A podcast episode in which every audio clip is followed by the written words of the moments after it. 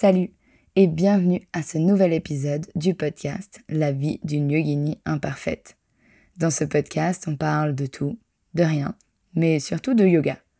On parlera de la philosophie, de l'histoire du yoga, mais surtout comment l'appliquer à la vie moderne, aujourd'hui, de tous les jours.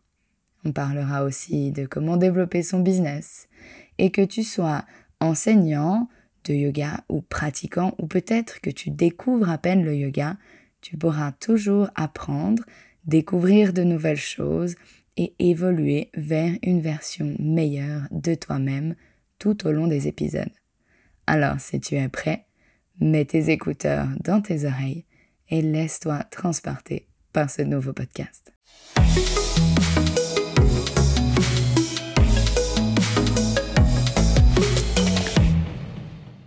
Salut et bienvenue pour ce nouvel épisode de podcast.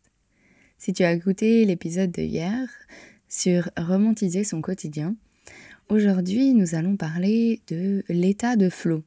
Et étrangement, c'est un peu sur la même continuation. La même continuation sur, euh, je dirais, tu vas voir. Alors, je t'invite à découvrir le flow. Est-ce que tu as déjà entendu parler de l'état de flow? Ou est-ce que c'est une grande découverte pour toi? Peu importe, tu n'as pas besoin d'avoir de prérequis pour écouter ce podcast. Et je propose euh, ce podcast aujourd'hui un peu plus éducatif. Et on va partir à la découverte de cet état de flow. Ce concept a émergé dans les années 70 ou 70 et a progressivement pris place aux côtés des autres concepts de la psychologie générale et de ceux de la psychologie du sport par la suite. Il est intéressant d'étudier le flow dans la mesure où il oriente l'attention des individus vers ce qu'il y a de positif dans chaque situation. Il favorise le développement de ces éléments positifs, leur maîtrise et par conséquent leur utilisation à des moments clés dans la vie des individus. Cette concentration positive permet de ne pas rester focalisé sur les éléments, les éléments négatifs, ce qui est un réel enjeu lors de, par exemple, la réalisation de performances sportives ou dans la vie au quotidien. Et voilà le lien avec notre podcast d'hier. Je n'ai pas beaucoup fait de, de suspense. Mais voilà le lien avec le, le, le podcast d'hier, la positivité. Ce focus sur ce qu'il y a de positif dans toutes, toutes, euh, toutes expériences que ce soit euh, dans des performances sportives euh, ou d'ailleurs dans le yoga en lui-même ou dans n'importe quoi, dans, dans le job, dans le travail de tous les jours. L'état de flow nous permet de nous concentrer uniquement sur ce qui est positif. Et au fil des années, au fil des études, les scientifiques se sont rendus compte à quel point c'était important et exceptionnel. Un scientifique, un, chercheur, pardon, russe, dont je suis désolée, je vais ne pas vous dire le nom parce que je n'arrive pas à le prononcer et ce serait assez humiliant pour moi. Du coup, on l'appellera le chercheur russe. euh, est considéré comme le père fondateur de ce concept. Ses travaux, ils ont durée de 1975 à 2000. Et euh, ils ont vraiment dirigé vers l'étude du contexte d'apparition et de structure du plaisir en interrogeant des individus qui ressentent ce plaisir dans la seule pratique de leur activité où la récompense intrinsèque est essentielle. Ce que je veux dire par là, c'est que il a, il a ses travaux sur l'étude des individus qui ressentent cet état de flow par la seule pratique de leur sport ou de leur activité. La recherche et la théorisation du flow trouvent donc leur origine dans la volonté de décrire et de comprendre ce type d'expérience lors d'une activité intrinsèquement motivée et agréable. Nord d'activités que la personne désire vraiment faire. Donc, dans le sport, dans le loisir, dans les passions. Peut-être que c'est physique, peut-être pas, ça peut être du sport, ça peut être de la musique, ça peut être des activités cérébrales, euh, par exemple des échecs, ça peut être du yoga, ça peut être n'importe quoi.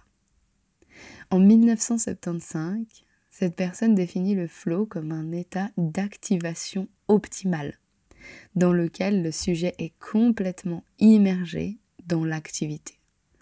L'expérience du flow est qualifiée d'autotélique, c'est-à-dire qu'elle trouve sa fin en elle-même. Ce scientifique identifie plusieurs éléments qui sont des indicateurs de l'apparition et de l'intensité du flow. Le premier est la perception d'un équilibre entre ses compétences personnelles et le défi à relever. Le deuxième est une concentration dans l'attention sur l'action en cours. Le troisième est des feedbacks clairs. Le quatrième sont des sensations de contrôle sur les actions réalisées et sur l'environnement. Et le cinquième, peut-être le plus important pour le yoga, est l'absence de stress, d'anxiété, d'ennui, euh, ainsi que la perception d'émotions positives, de bien-être, de plaisir. Au cours des années, l'impact du flow grandit en dehors du contexte scientifique. L'intérêt pour ce concept se développe dans les sphères de la culture populaire, du sport, du travail, de la politique. L'intérêt principal du flow et de la psychologie positive en général est donc, pour les sportifs, de mettre l'accent sur les éléments qui permettraient de réussir une performance sportive et, euh, et non de se centrer sur les éléments qui la perturberaient.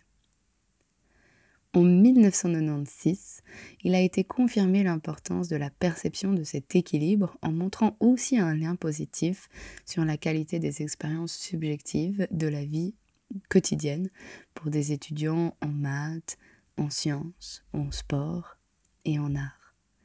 Au-delà de la motivation intrinsèque et du plaisir qu'entraîne cette perception des compétences dans une situation de défi, Plusieurs recherches ont montré que le flow a un impact sur l'amélioration des compétences réelles.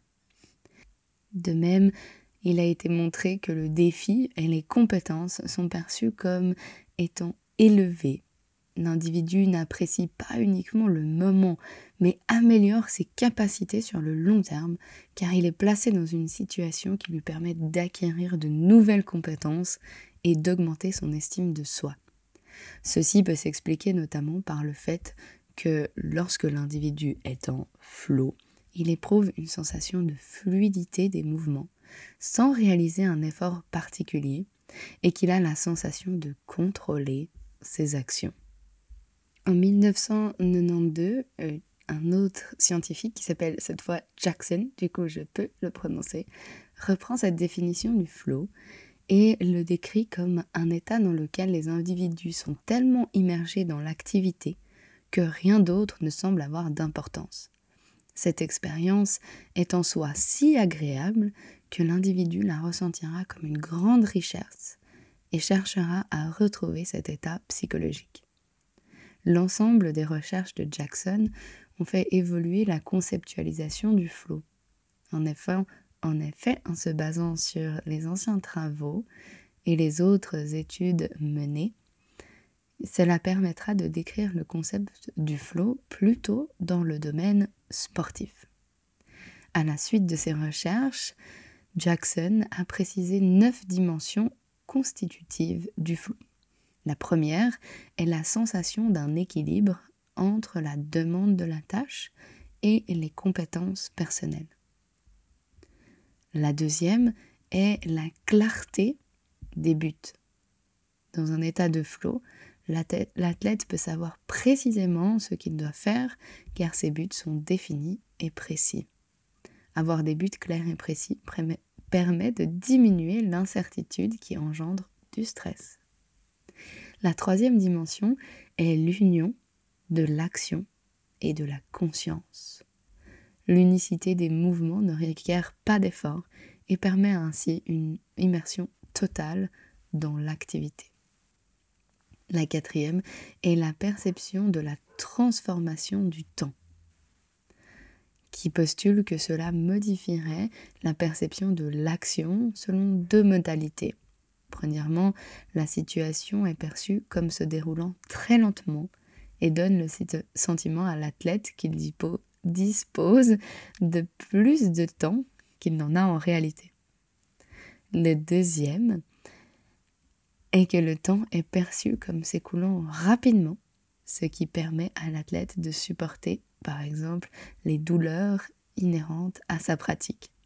Par exemple, lors d'un marathon ou quelque chose de très long.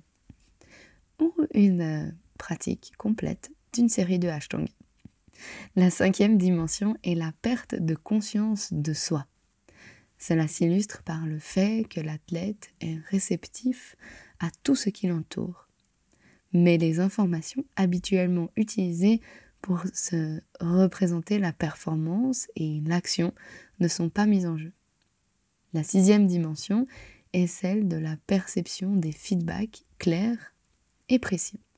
Permet à l'athlète d'avoir des informations sur sa performance, ce qui favorise une continuité dans l'accomplissement de ses objectifs. Il semble difficile d'être performant en sport sans savoir, étape sans avoir, étape par étape, une connaissance précise du déroulement de la performance et du réajustement nécessaire à la réalisation de celui-là. La septième dimension est la concentration sur la tâche.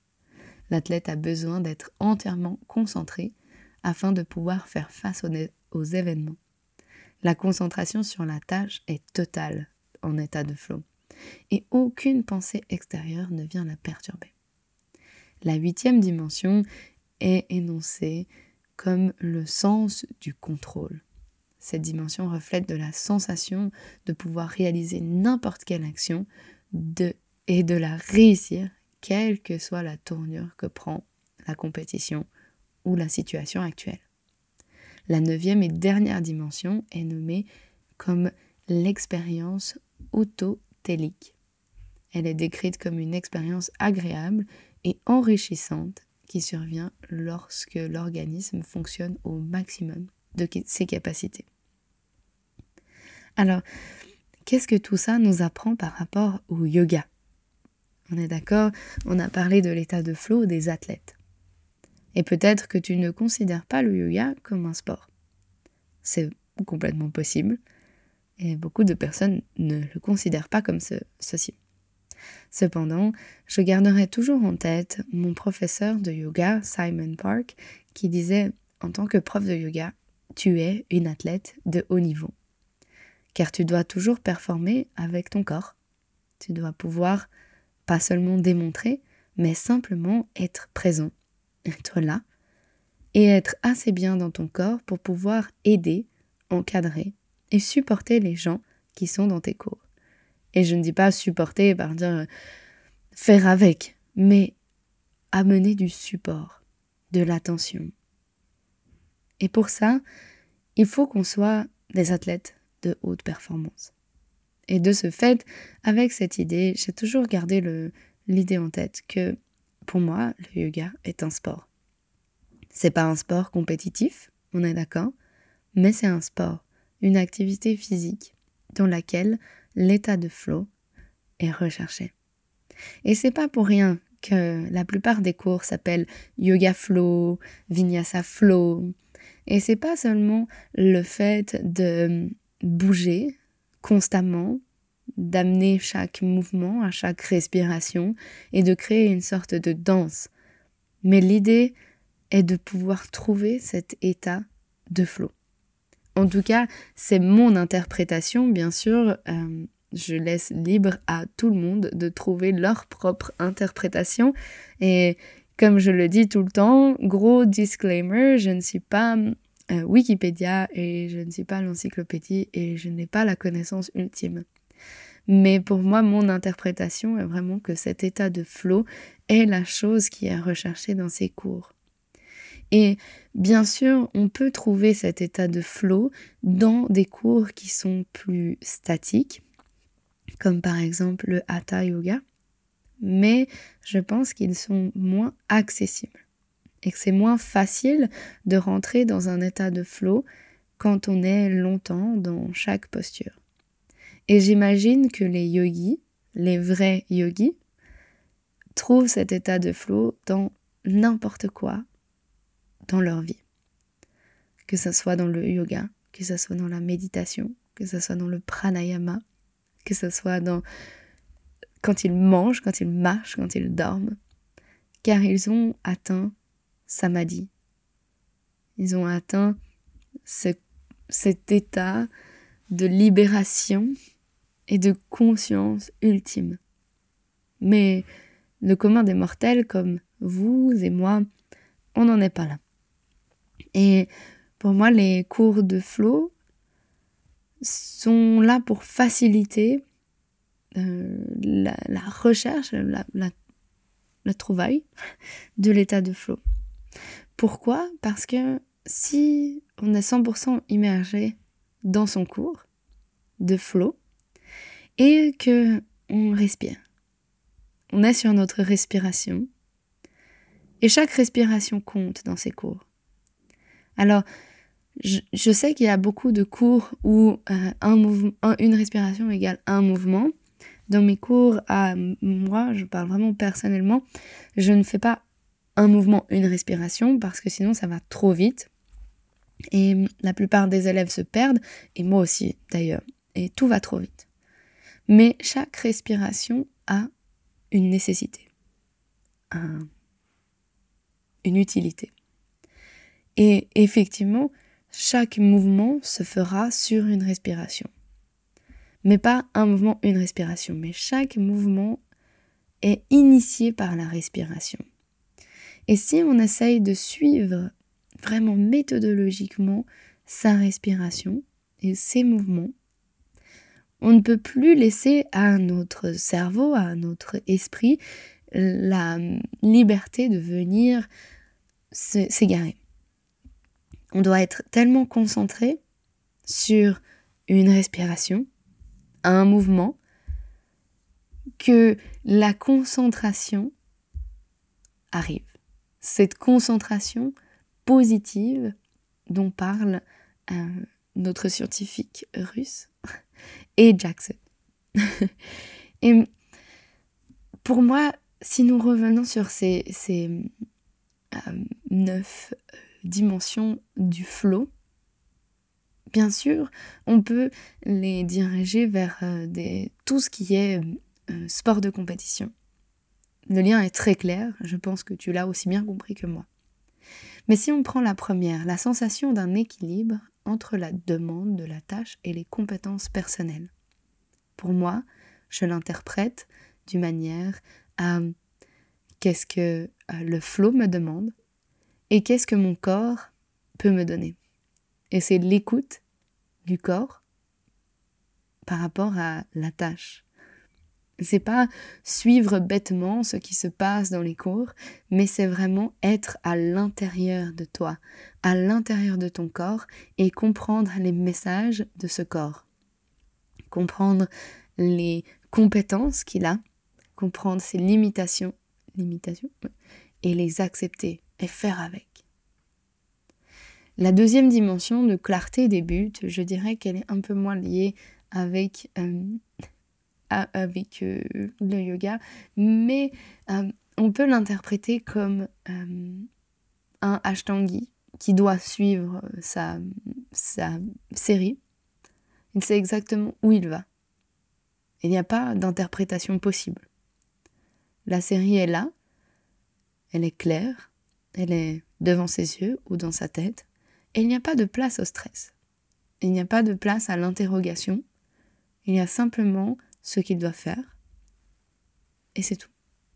Lorsque l'on parle de la troisième dimension, l'union de l'action avec la conscience, pour moi on est vraiment dans le monde du yoga. Car il n'y a pas d'action, il n'y a pas d'action sans conscience. On doit apporter euh, de la conscience dans notre corps, de la conscience dans notre mouvement, de la conscience jusqu'au bout de nos doigts. Je suis sûre que tu l'as déjà entendu dans le cours, dans un cours de yoga. Amène de la conscience jusqu'au bout de tes doigts et jusqu'au bout de tes orteils. Ceci amène à être 100% présent, 100% immergé dans l'action que tu fais. Il n'y a pas d'action bêtement. Chaque action est faite, décidée et faite en conscience. Ensuite, nous parlons de la transformation du temps. Et je n'ai qu'une seule question à te poser.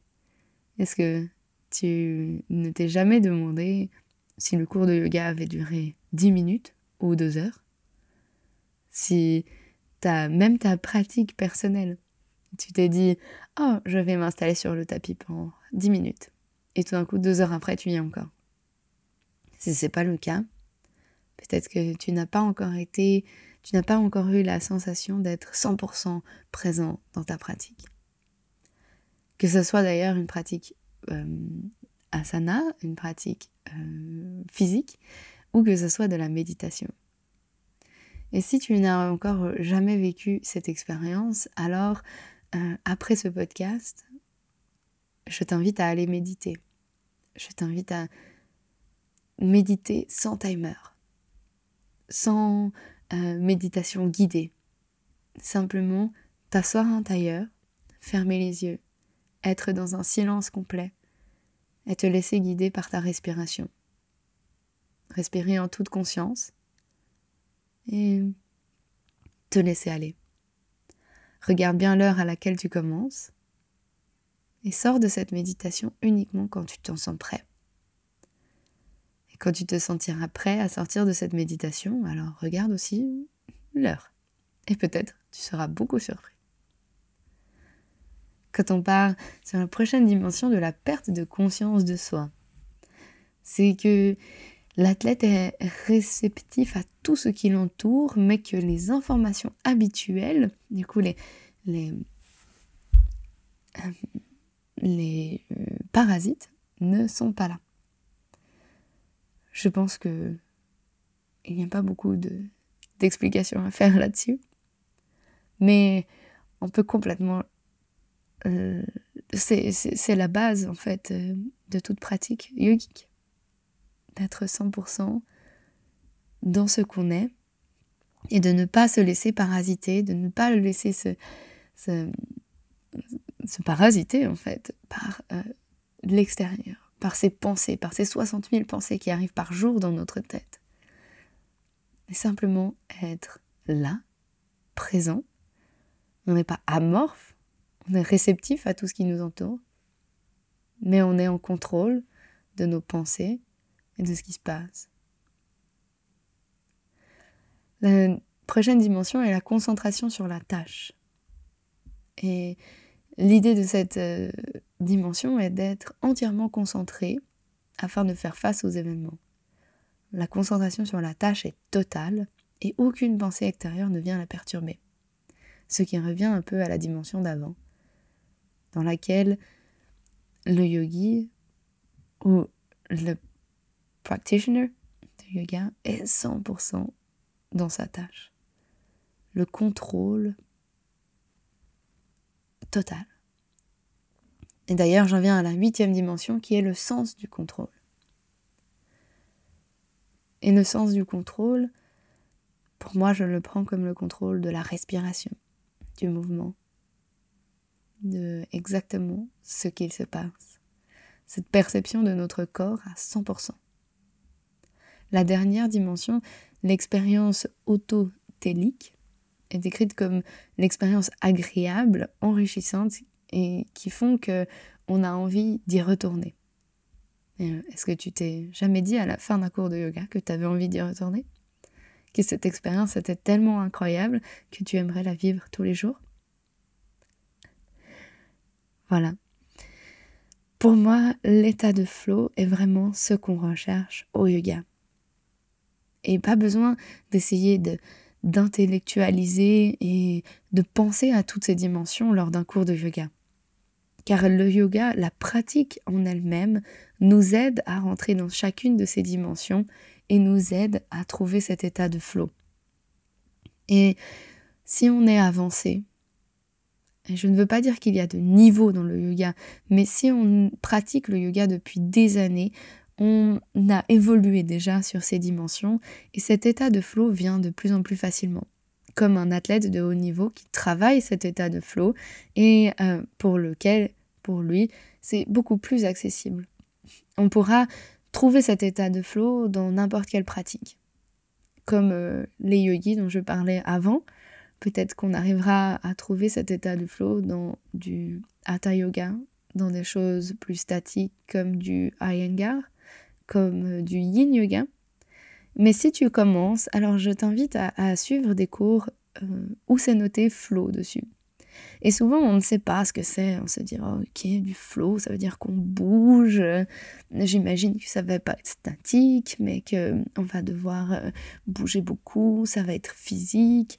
Alors oui, bien sûr, mais garde en tête le fait que cette, ce flow, ce mouvement, ce flow euh, de l'autre interprétation de flow, ce mouvement continu est en fait là pour t'aider à atteindre cet état de flow cet état de concentration ultime, d'immersion totale dans l'activité que tu es en train de faire, de diminution de toute essence extérieure et de concentration sur ton corps, sur ton cœur et sur ton esprit.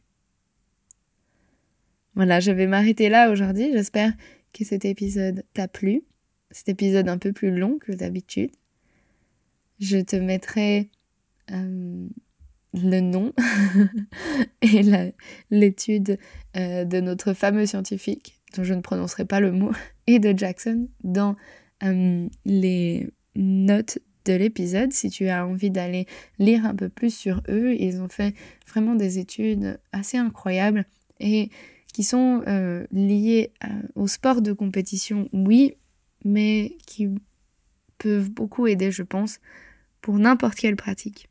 Et d'ailleurs, pas seulement pour le yoga, peut-être, comme je l'ai dit avant, pour euh, des concepts plus, euh, des, environnements plus comme la musique, comme des activités cérébrales, comme n'importe quoi. Si dans, imagine si toute la journée dans ta vie, tu étais dans cet état de flow. Tu étais 100% dans tout ce que tu faisais. À quel point tu ferais bien les choses, à quel point tu ne serais pas parasité toute la journée sur des, choses externes, sur euh, des, autocritiques, sur euh, des pensées négatives autour de toi, mais simplement te concentrer sur ton action. Alors bien sûr, je ne pense pas que ça soit possible et je ne pense pas que qui que ce soit soit tout le temps dans cet état de flow. Mais plus on le travaille, plus il est facile et atteignable. Et je pense que c'est un concept à garder en tête, comme celui de romantiser son quotidien. Et si tu as envie de tester cet état de flow, alors je t'invite encore une fois à t'inscrire à des cours qui sont notés Yoga Flow, Vinyasa Flow, ou peut-être même à venir suivre un de mes cours, car c'est vraiment pour moi quelque chose de si important que je le garde dans chacun de mes cours. Chacune de mes séances est tournée autour de cet état de flow. Peut-être que tu habites en Suisse et que du coup tu aurais la chance de pratiquer avec moi en personne. J'enseigne à Vevey, dans, en Suisse romande, dans un magnifique studio qui s'appelle Le Village. Je mettrai aussi le lien euh, dans la description du podcast. Et peut-être que tu n'habites pas si près et que tu as envie de pratiquer avec moi en ligne, ce qui est totalement possible, et tu auras la même expérience lors de mes cours en ligne. Car je mets vraiment tout l'amour et toute la patience et toutes mes connaissances dans ces cours en ligne pour essayer de te donner la même expérience que, que, que quand tu es en vrai avec moi. Mes cours en ligne se trouvent sur ma plateforme de yoga qui s'appelle AF Yoga. Et là aussi, tu trouveras le lien dans la description du podcast pour pouvoir découvrir cette plateforme sur laquelle tu trouves près de 200 cours de yoga, de méditation, de pranayama et même de body art. D'ailleurs, cette pratique est aussi une pratique dans laquelle on peut trouver notre état de flow et je dirais presque qu'elle est encore plus accessible. Si tu es intéressé, alors n'hésite pas à aller découvrir cette plateforme et tu peux profiter de 7 jours gratuits pour n'importe quel abonnement, ce qui te permet de découvrir l'univers de AF Yoga, notre euh, vision, notre euh, concept. Et si tu n'es pas intéressé, alors tu peux toujours partir avant sans être débité de quoi que ce soit. Voilà, j'espère que cet épisode t'a plu et qu'on se retrouve très vite pour un prochain épisode. Voilà, tu es arrivé à la fin de ce podcast. J'espère que tu as aimé ce que tu as écouté, ce que tu as appris. Si c'est le cas, alors n'hésite pas à nous laisser des commentaires, de noter le podcast et surtout de t'abonner. Tout ça nous aide à pouvoir continuer à t'offrir du contenu de qualité et continuer de l'offrir de façon régulière. Si tu veux pratiquer avec moi ailleurs que dans le podcast, alors n'hésite pas à venir me suivre sur Instagram à Adeline Frossard en un mot. Et tu peux aussi trouver notre plateforme en ligne à adelinefrossard.ch. Tous ces liens sont dans les notes du podcast. Tu peux me retrouver directement là-bas.